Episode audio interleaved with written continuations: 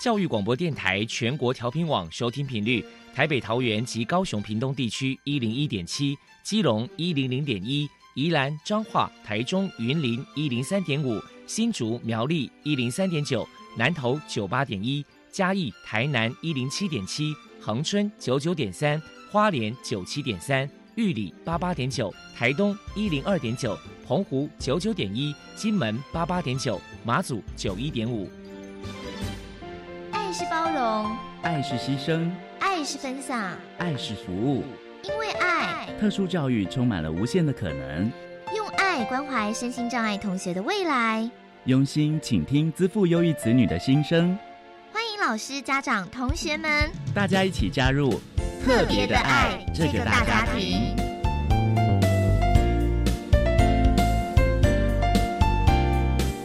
本节目由教育部学生事务及特殊教育司指导，国立教育广播电台监制。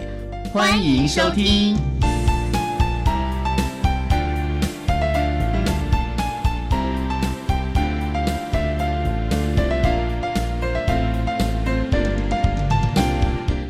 为爱，我们在空中相会。欢迎您再度收听《特别的爱》，我是小莹。这个节目在每个星期六和星期天的十六点零五分到十七点播出。今天节目将为您探讨特殊教育中有关于在家教育的服务项目。首先，在爱的小百科单元里头，波波为你邀请光点儿童重症辅助协会的秘书长陈东华陈秘书长为大家介绍在家教育的相关服务内容以及重点，希望提供大家可以做参考。另外，今天的主题专访为你安排的是爱的搜寻引擎，为你邀请获得一百一十一年。教育部优良特殊教育人员荣耀的桃园市立桃园特殊教育学校的刘芷宁主任为大家分享，每个都是我们教学的对象，谈在家教育学生的教学重点及注意的事项，希望提供大家可以做参考。节目最后为你安排的是爱的加油站，为你邀请。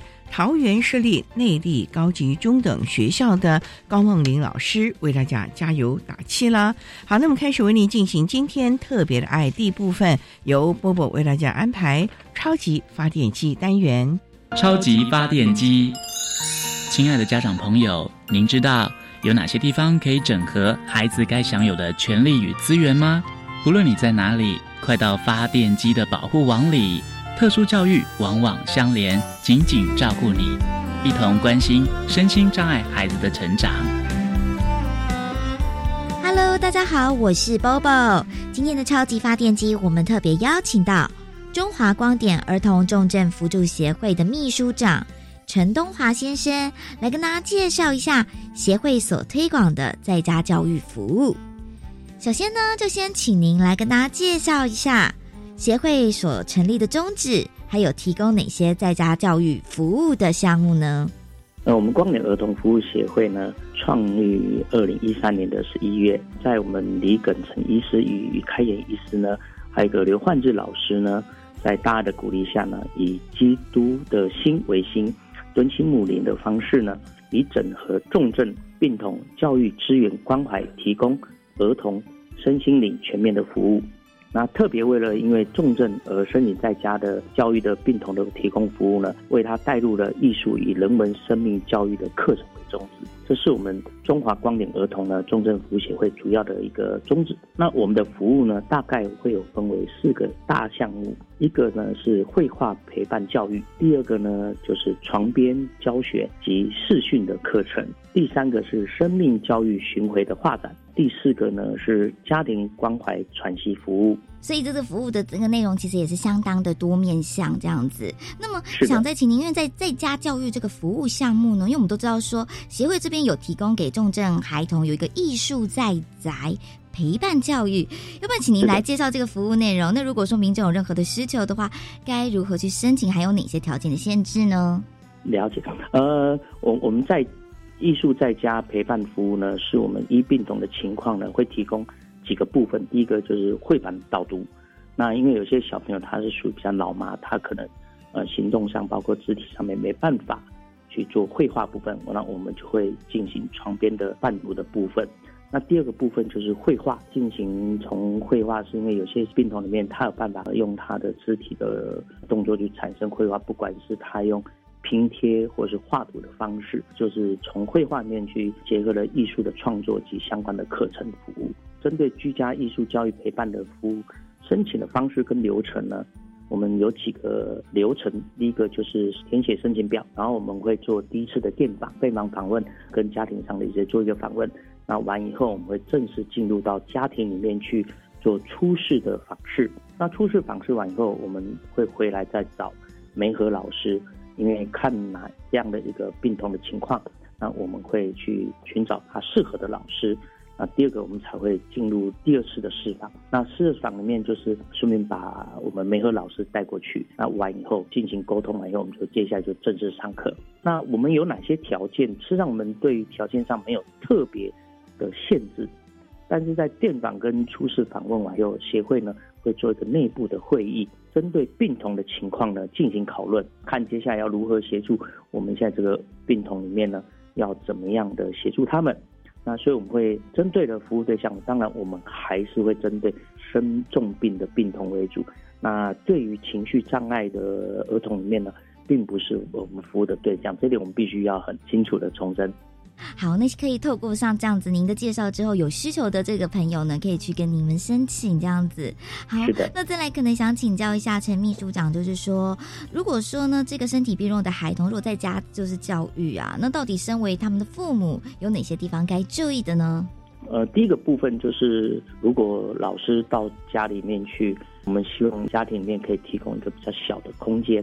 那让他们可以进行绘画或者创作，因为创作绘画里面不代表就只有绘画，我们可能有些拼贴的方式。因为有些儿童里面他没办法全做绘画，甚至他对于色彩上的问题上，他也没办法去做这样的绘图，所以我们可能有些剪彩或拼贴的方式，那需要比较小的空间。那第二个部分是初期的孩子呢，因为对老师会比较陌生，尤其是病童孩子，是让他心理层面上比较胆怯一点点，那比较怕陌生。所以呢，对于初期里面，我们希望家长呢能陪同的老师跟孩子呢一起进行绘画，那来安抚孩子不安的情绪。那第三个部分就是从孩子绘画及艺术创作上面。都会投射呢，孩子有阶段性的想法，因为有些小孩子的想法可能是很欢乐的，那有些想法是很积极的，有些想法是很灰暗的。那我们都希望透过这些的作品里面呢，让家长能了解，然后呢，跟孩子、跟老师能多方面的进行沟通。让孩子们走过每一个阶段，等于是说也要注意一下这个孩子内心的一个感受，就对了。呃，是的，是的，对对。好，那再来可能想请教一下您，就是说，因为我们都知道说，呃，光年这边其实有在号召一些非常热忱的志工来加入一些教学啊或伴读的行列，要不然来请您来分享一下有没有一些来自于志工的一些回馈啊或者是感动的故事呢？我们真的非常希望有更多的职工能加入我们中华光点的行列。第一个部分就是，当然我们对于这些老师，包括这些职工，都希望他们对于这些重症儿童呢，都能有一份的爱的心。有爱的心完以后，第一个部分，因为我们要有画画的基础的老师，然后来进行教学。那第二部分就是床边老师的伴读，对于这样爱心的老师伴读的部分。那第三个就是，因为我们每一年都有。十几场的校园的巡回画展，让更多的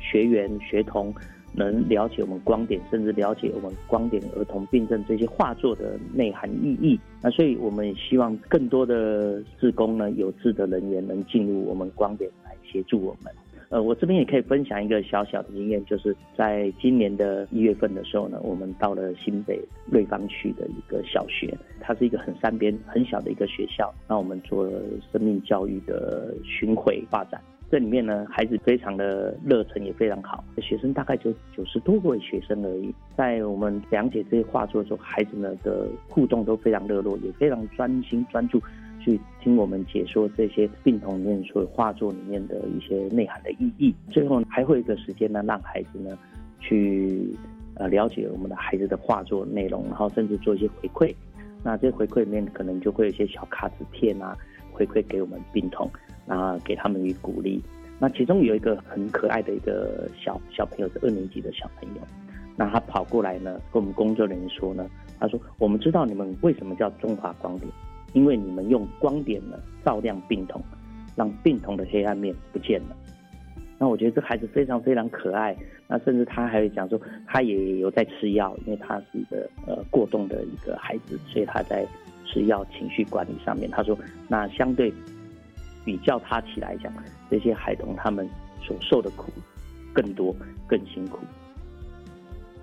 就是小小的这个呃孩童，可能就就是那个心智还算有一点成熟，这样子，对不对？是的，是的，而且他表现出来就是他的对谈呢，他觉得说。呃，面对我们看到我们解说那么多，他也非常感动。他画的非常的棒，然后虽然这些孩子都生病了，那但是他在画作上面所展现的生命力，不管是呃灰暗面的，或是呃呃积极面的，他都觉得是一件非常棒的事情。那我觉得。这样的孩童里面，事实上在都市里面的孩童可能比较感受会比较少一点，可是反而我们山区的孩童或是比较偏乡的孩童呢，这样的感受事实上是非常深刻的。了解，嗯，好哟，好，谢谢这个秘书长的分享。那么呢，呃，再来想针对有关于在家教育这个部分，不晓得协会在未来可能还有哪些的规划跟想法呢？中华光点呢，在成立这些时间以来呢，让我们服务的对象非常的广泛。那从六到十二岁的孩子里面的病童去做服务，装做床边，包括我们在医院里面的教育里面。那但因为我们现在有很多孩子都已经超过我们所有的服务年年段，那超过服务年段呢，那对我们来讲，就希望能延续对他们的服务，因为这些孩子。还有很多孩子需要被照顾的，因为坦白讲，这些呃病童孩子不是说我们今天像感冒一样，可能呃吃了药打了针可能就好了，他们可能必须有一个很长期的一个作战的一个阶段。那所以我们在这个过程中，我们计划，我们希望我们的服务的年段可以从呃六到十二岁延伸到六到十八岁。那把这个延伸的部分呢，我们做一个所谓的陪伴他，可能有些孩子还会。想做去做更不同的一个计划。那像我们这边里面，我提供一个，我们目前有一个准备，呃，一个特例的小小计划。我们有一个病童得了白血病，但是呢，他从我们在光明服务也将近有四五年的时间，他呢，呃，现现在已经超过我们的年龄的服务对象了，但是他想持续的在画画。那因为在他透过我们在床边画画里面过程当中。他发现到他对画画非常非常的有热忱，非常的有兴趣，然后他希望能更专业的学到，能更专业的画。可是因为他毕竟是一个病童，必须长时间的在医院在家里这两个地方跑，所以呢，我们提供了比较专业的画画老师。那因为这个孩子希望有一天能有个人的画展，未来朝美术方式去发展。那这点是我们未来希望能有机会去。帮孩子做圆梦啊，继续往上推展的一个计划。非常谢谢中华光点儿童重症辅助协会的秘书长陈东华先生接受我们的访问。现在我们就把节目现场交还给主持人小莹。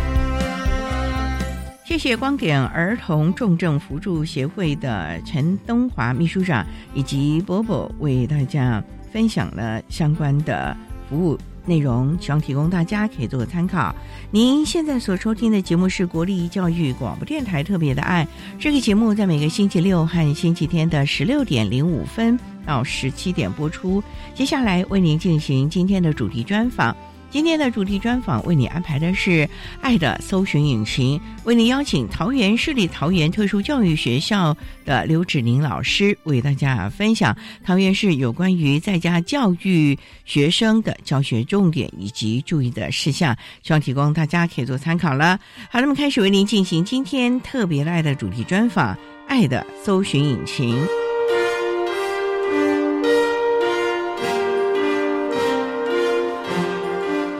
的搜寻引擎。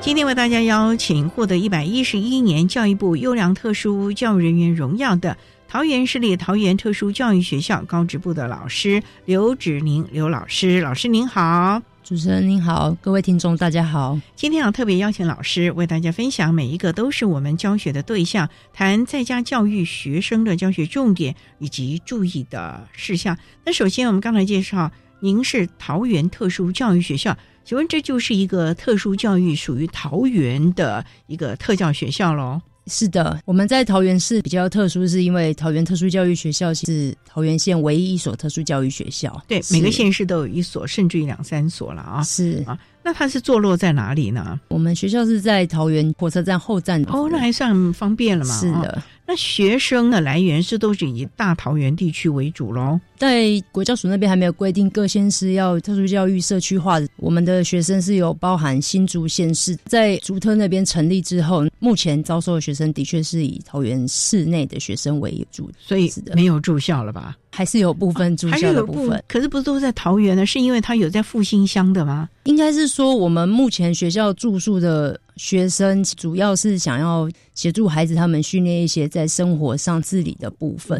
所以我们在学校住宿的这个条件上面做一些学生能力的筛选。如果能让他尽量独立生活，或是尽量跟群体一起生活，照顾自己的这个部分，我们会统一让学生住宿。你所谓的筛选是说他有能力，可是目前还没有具备。还是他已经有这个能力了，可是你们希望他能够更加纯熟。应该是说，孩子这个部分当然是基本能力一定会要先有具备，但是因为我们。在特殊教育学校的孩子，在这区跟在对于同才之间的交往会比较封闭，经验会比较少一些，所以在住宿这个部分，其实也是希望能够提升他们，因为随着他们逐渐长大，从国中生阶段变成一个高职生孩子，慢慢要长大成人，他们能够越来越对自己负责任，然后。借由跟同才一起相处、生活的这些机会，让自己慢慢独立成长，就是让自己更进步。陶特从国小开始吗？还是只有高职部？我们目前学校的学制是以国中部跟高中部为主，这两个学部啊是。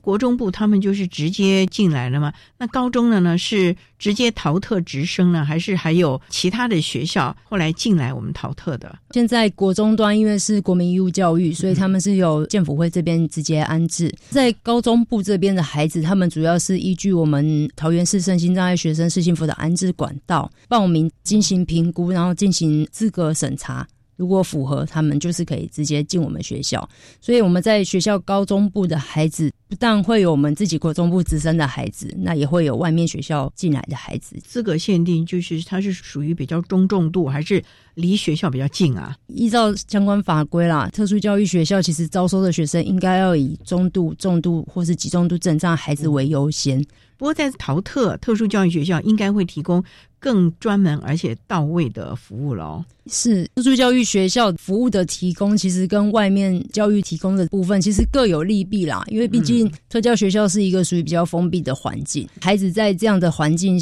如果真的是有符合他们的需求，他们是可以在一个非常结构化的环境下面去学习与成长。如果孩子在外面的环境，其实他可以增加很多。跟外面社区或者是增加他自己的生活经验啊，其实各有利弊，各有千秋啦。像特教学校，可能专业团队啊都可以进驻了。是，可是如果在一般学校呢，可能就要有巡抚的啦，或者等等了啊。好，那我们稍待啊，再请获得一百一十一年教育部优良特殊教育人员荣耀的桃园市立桃园特殊教育学校高职部的老师刘志宁刘老师，再为大家分享在家教育学生的教学重点还有特色喽。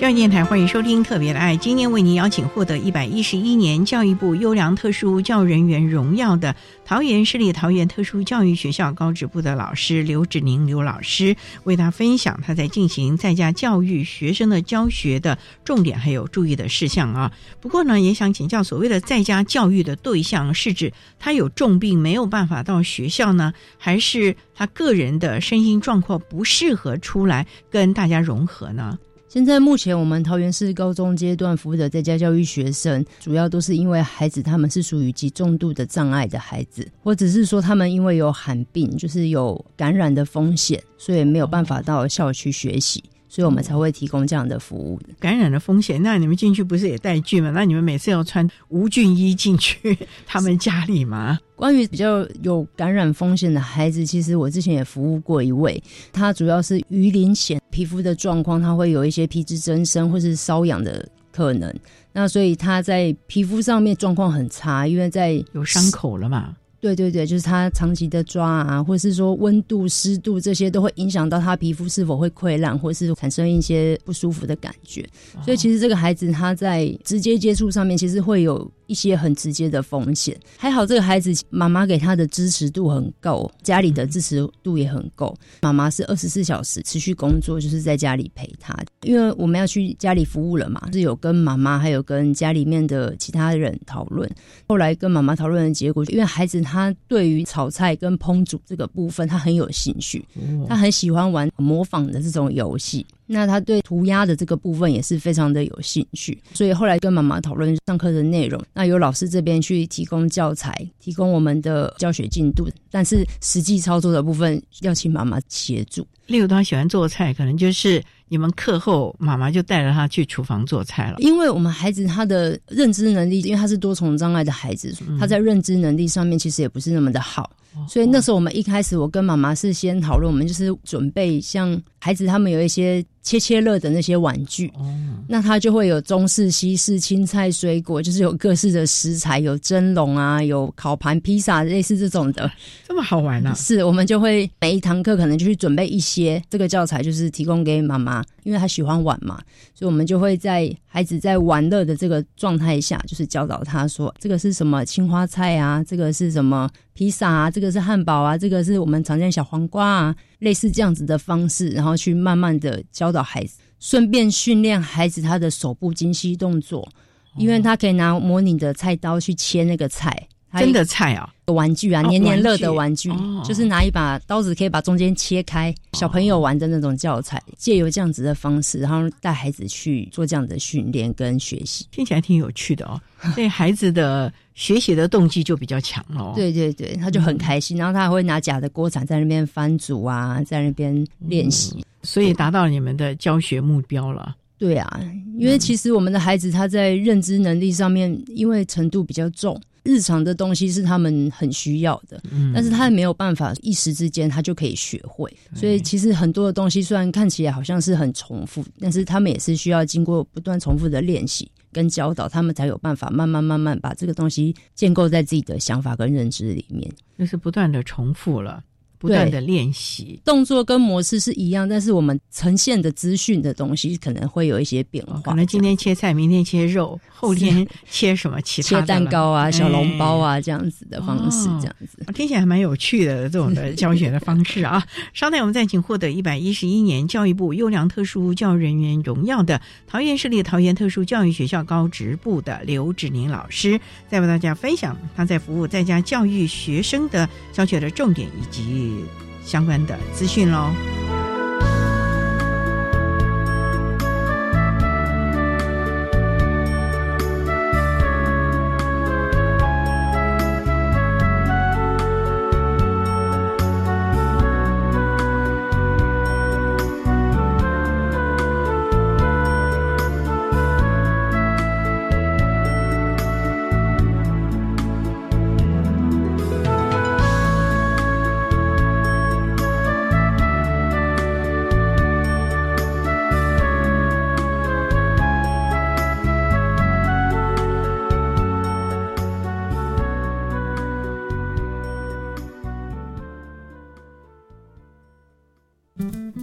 道 take selfies 叫自拍吗？Home cooked food 就是家常菜。要怎么用英语聊这些话题呢？就让超级英语通来教您吧。二月二十七日起，周一至周五早上七点二十分，在国立教育广播电台收听由齐斌老师制作主持的口说英语通，每日十分钟，让您变成英语通。网络也可以收听哦。如果你能穿越时空，你想去哪里？我想到台湾各地旅游，参加青年壮游台湾，寻找感动地图实践计划。培养自主学习及团队合作能力，又能探索台湾在地文化特色。什么时候报名呢？从即日起到三月十七号，组团队提案入选就可获得实践奖金两到八万元。好哎，请上网浏览壮游体验学习网感动地图计划专区。以上广告是由教育部提供。雇工满五人的单位，应于员工到职当日申报参加劳保、旧保和职保，试用期间也需投保。雇工未满五人或仅涉及课税之单位，除了是旧保及职保的强制投保单位，也可以另外办理自愿参加劳保。雇主如未申报员工加保，除了被核处罚还并公布姓名外，还需赔偿员工的损失。以上为劳动部劳工保险局广告。管那么的水，罗嘎西木啊！大家好，我们是 OK 合唱团。您现在收听的是教育电台。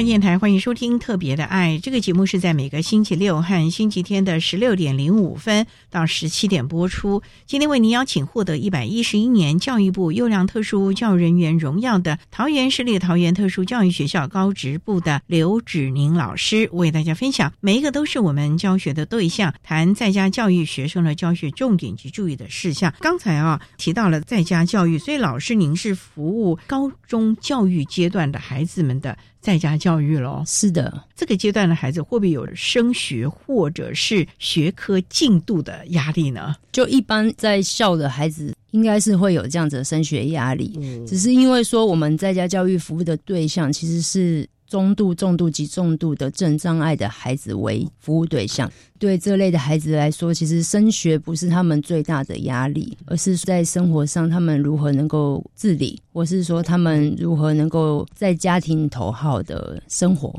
这样子的部分是他们应该学习的。所以就是生活自理啊，各方面。所以你去家里面在家教育的时候，他的主要照顾人或者是。家属是不是得陪在旁边看你怎么教啊？不然你一个礼拜去几次啊？剩下时间是他得来负责，你等于其实是有点间接教学了，不是直接的教他，不然你每天都得去了呀。是啊，其实这也是在家巡回教育蛮大的限制啊，因为其实，在巡回服务这个部分，的确是没有办法像在学校一样有这么长的时数与孩子相处跟教导。对于重障的这些孩子来说，在教学上面的确是以生活上常见的一些知识，或是需要去作为教学的内容。那其实爸爸妈妈他们长时间的跟孩子相处，有时候我觉得爸爸妈妈他们给的资讯，或是对孩子的了解，其实对于老师的教学也是会有一些的帮助。因为其实他们非常了解孩子的习性、需求，或是孩子的需要。虽然在在家教育这个部分，其实老师没有办法长时间去相处。但是如果老师能够把特教教学的内容，或是我们的一些想法跟爸爸妈妈分享，爸爸妈妈只要愿意在日常生活执行的话，其实就可以有效的达到亲师合作跟沟通的这个部分。这个重点呢，你们要把你们所知所学的专业提供给爸爸妈妈或者是主要照顾者，因为虽然他们长时间的跟孩子相处，对于孩子可以说是非常的了解，甚至也很有默契，可是。特殊教育毕竟还是一个专业，有很多的部分经由专业就更上手，或者是可以更看到孩子的进步的幅度了。是啊，跟爸爸妈妈讨论过后，其实他们有时候会说：“老师，那你上次建议的什么事项？那我们在家里其实执行，好像对这个真的有帮助。”哎，例如哪一些嘞？因为关己则乱了啦，这个就觉得嗯应该是这样，可是没有专业啊。应该是说，对于孩子来说，教学坚持的这个部分，所谓的教学坚持，就是说我们要给孩子一个非常结构性的环境跟支持，让他们可以逐渐的学习跟完成他们的任务。每个家长其实我相信都是一样，因为出自于爱跟舍不得啦。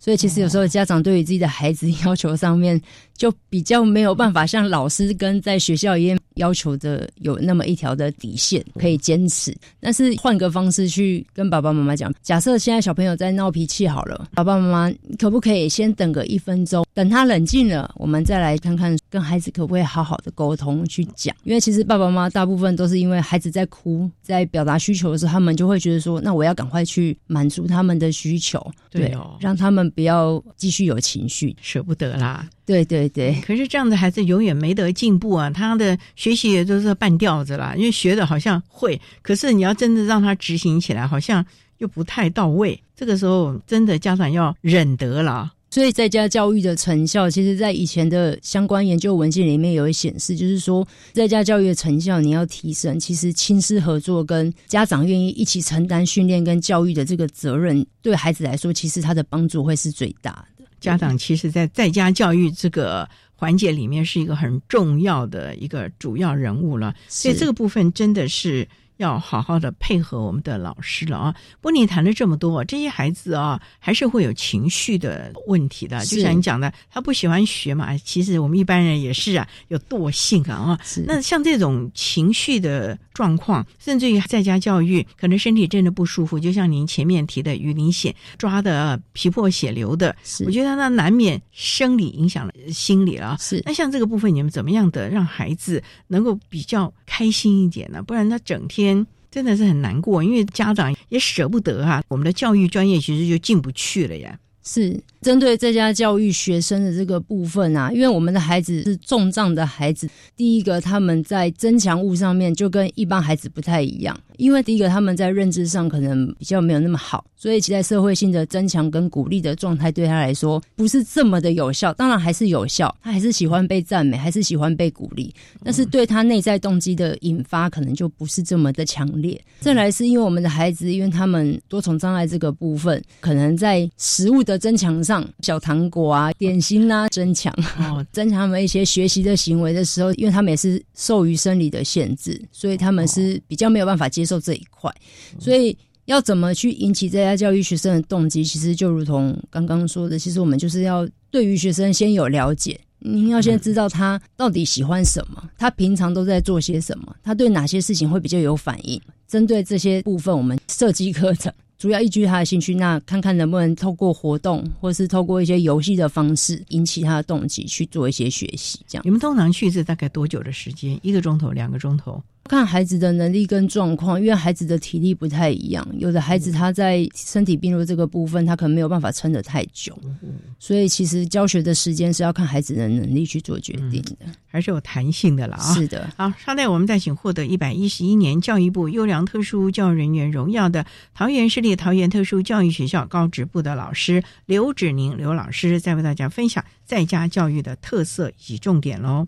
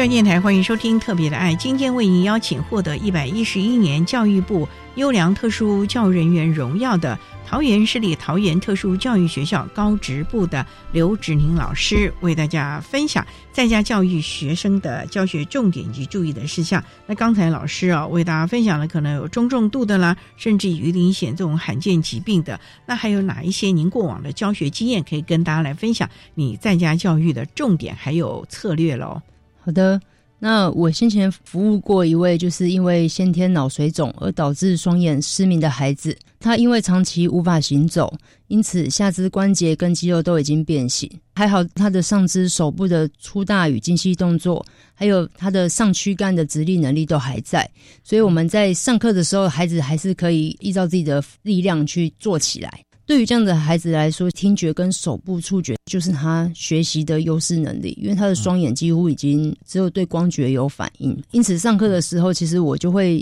针对孩子的需求去准备一些跟音乐有关的玩具，请他一同操作跟游戏。音乐的这些玩具，也就是我们一般孩子他们所玩的常见的动物的叫声啊，或是交通工具的声音啊，或是不同乐器的声音啊，或是有不同童谣歌曲的玩具会发出这些声音的这些玩具。引起孩子的注意，然后跟他一起操作，因为他的手部的能力跟感觉也都还有存在，所以我会准备不同触感或是形状的小东西，让他借由这种碰触的感觉去感受跟学习。例如哪些小东西啊？球啊，还是什么？对啊，比如说像那个黏黏手，小孩他们不是喜欢玩那个黏黏手嘛？哦。然后有一些附件会有尖尖刺刺的那种小球，或者是一些比较粗的，像菜瓜布这样子的东西。嗯。或者是说，我会让他摸一些乳液啊，或是摸一些软膏啊，类似这样子的方式，去让他感受不同材质的感觉。那这对他的日常生活有什么关联性呢？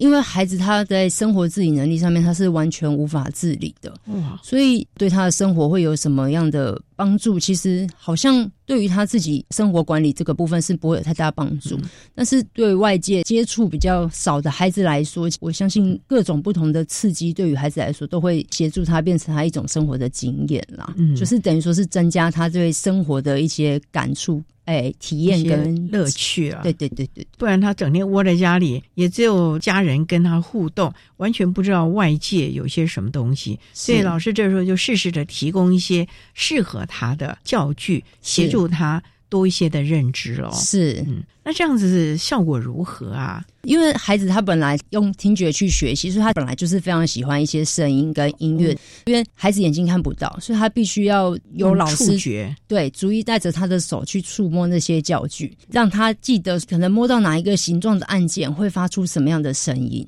但是这样子的教学其实。需要很长的练习啊，让孩子习惯，然后去触摸，而且记住那些东西是对那个位置在哪里啊？有没有可能进阶呢？因为你不能就是什么动物的声音啊，是然后单调的一个音而已了。有没有办法教他？因为我们知道啊，像那个视觉障碍者，其实对音乐。音感是很强烈的，嗯，所以你看有很多的音乐家，是，你看有很多歌手也是我们的视障朋友啊，是，有没有办法增进他对于音乐的涵养，或者他自己可以叮叮咚咚的弹出一些还蛮悦耳的音符，让他觉得还有一点成就感呢？我们的孩子如果要请他弹奏出音乐，其实是。有点困难，对啊，不是很容易啦。但是您说如果要进阶的话，其实我觉得进阶的部分，其实孩子他也是会听流行歌曲哦。啊，那这个流行歌曲其实是我最后在上完课之后，我会给他的增强。这个孩子他很喜欢蔡依林的歌，我不知道这个蔡依林对他来说是不是会有增强啊音乐的素养哦。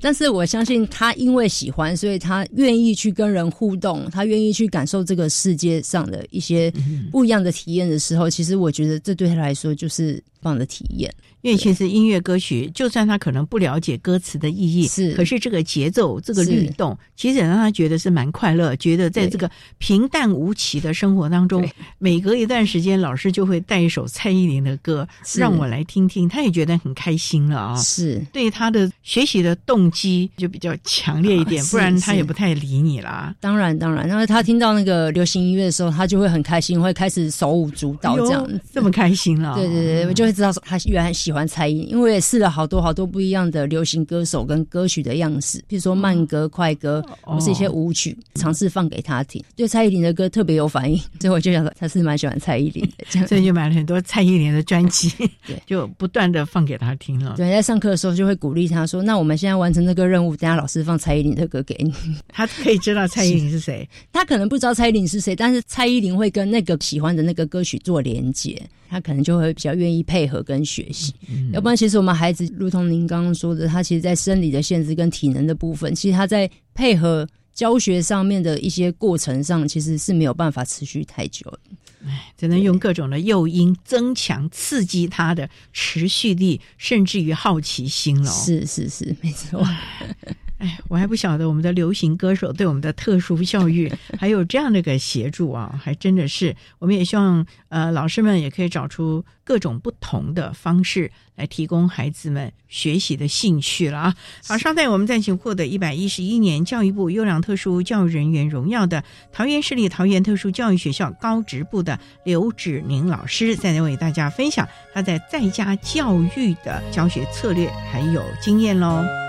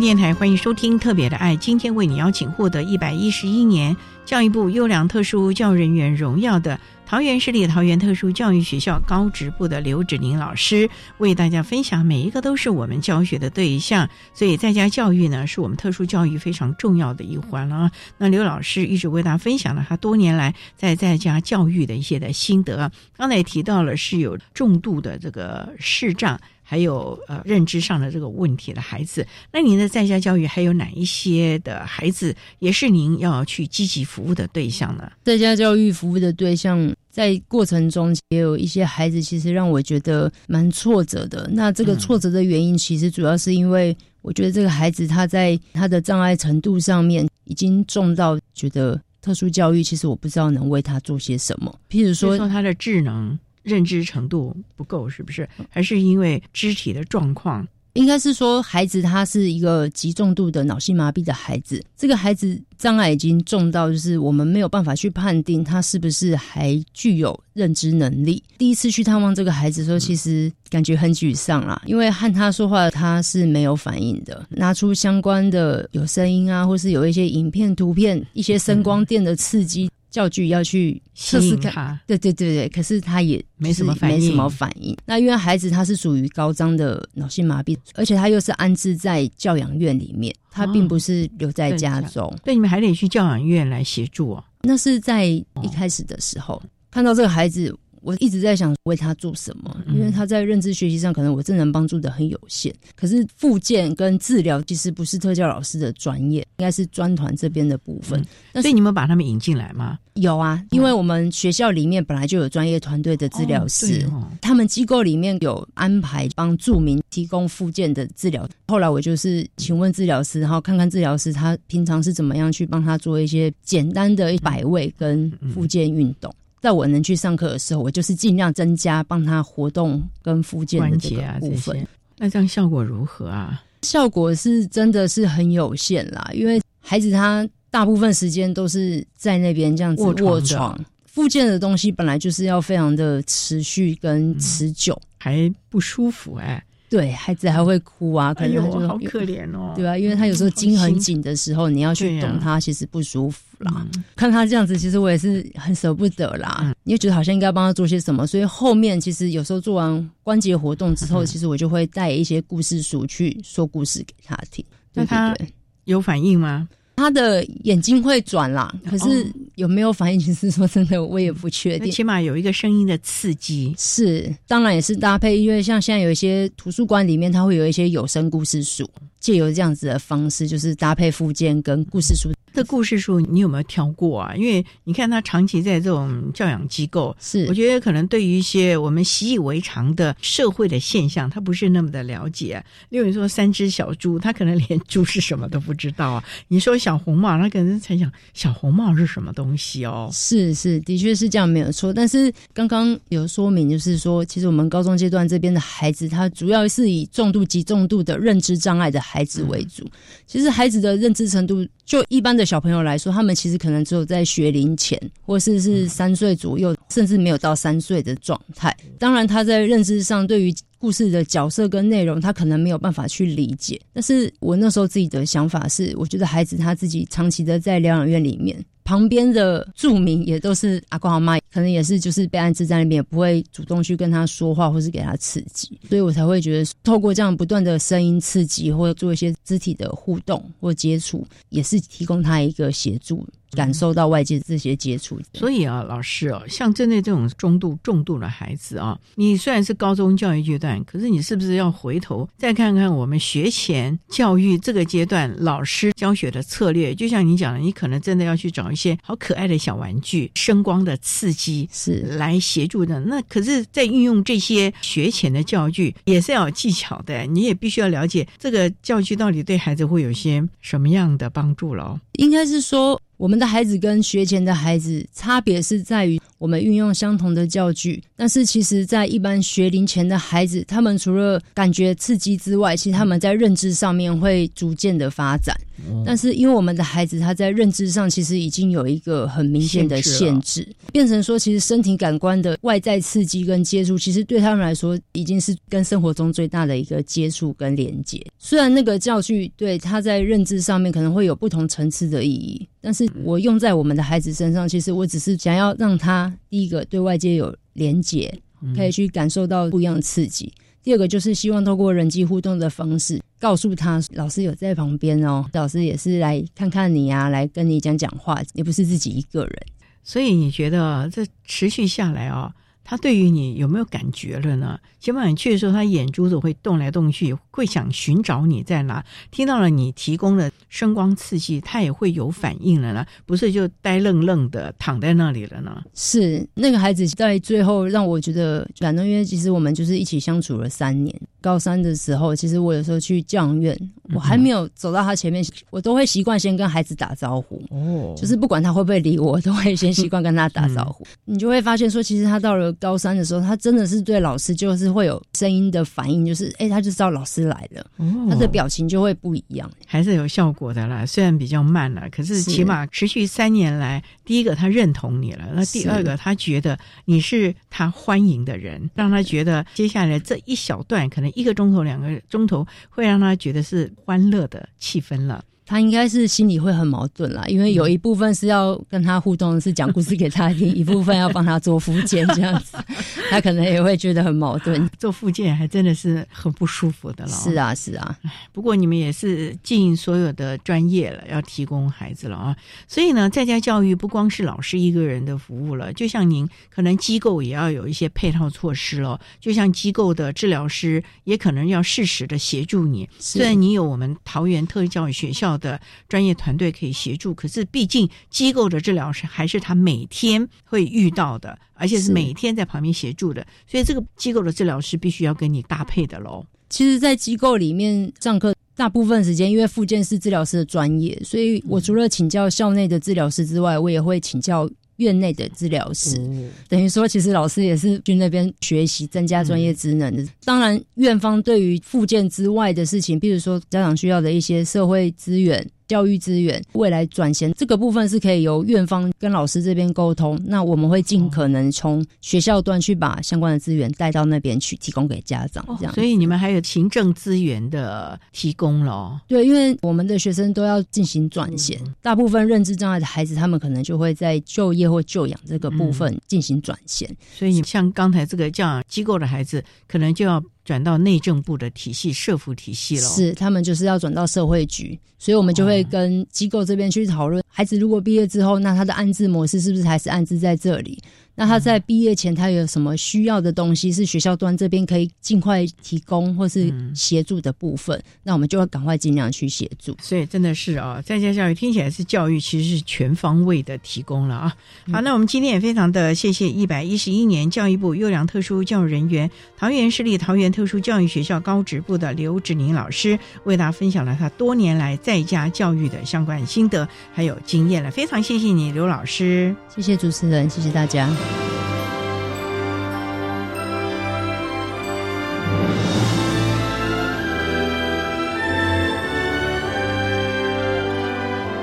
谢谢获得一百一十一年教育部优良特殊教人员荣耀的桃园市立桃园特殊教育学校的刘志宁主任，为大家分享了桃园市针对在家教育学生所提供的相关特教服务，希望提供大家可以做参考。您现在所收听的节目是国立教育广播电台特别的爱节目，最后为你安排的是爱的加油站，为您邀请桃园市立内坜高级中等学校的高梦玲老师为大家加油打气喽。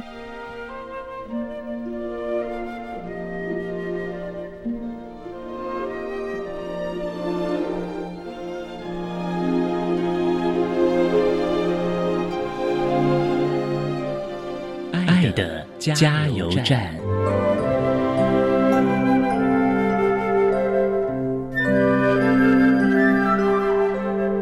我是桃园市立内坜高中的高梦玲老师。针对身心障碍的性平教育重点跟防范未然之道呢，针对老师跟家长，我有两点的建议跟呼吁。第一个，就老师而言，我们必须要做到发乎情，止乎礼，也就是我们老师对学生的关爱不要过度，所以要发乎情，止乎礼。就家长而言呢，最重要的是要听其言。观其行，也就是对我们的子弟、对我们的小朋友，要常常关注他们讲了些什么，然后甚至于他的一些行为举止，我们才知道他在校园里面到底遭受了一些什么事情。所以，老师要发乎情，止乎礼；家长要听其言，观其行。